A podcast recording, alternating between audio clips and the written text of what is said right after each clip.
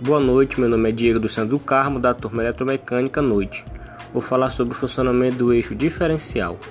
O eixo diferencial é um componente que tem como principal função de receber a força gerada pelo motor através do eixo cardan e transferi-la para as rodas de tração.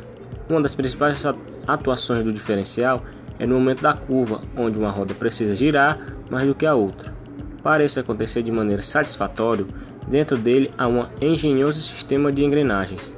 Essa peça é montada entre as rodas que recebem a tração do motor.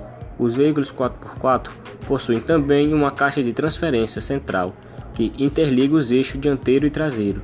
Nos automóveis atuais, que tem tração dianteira e motor transversal, o câmbio costuma fazer trabalho do eixo diferencial, pois este é um diferencial integrado, simplificado ou mecânico.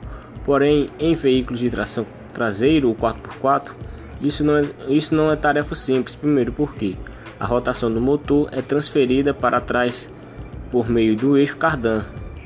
Essa peça conecta a dianteira e a traseira do veículo, ou seja, está instalada longitudinalmente.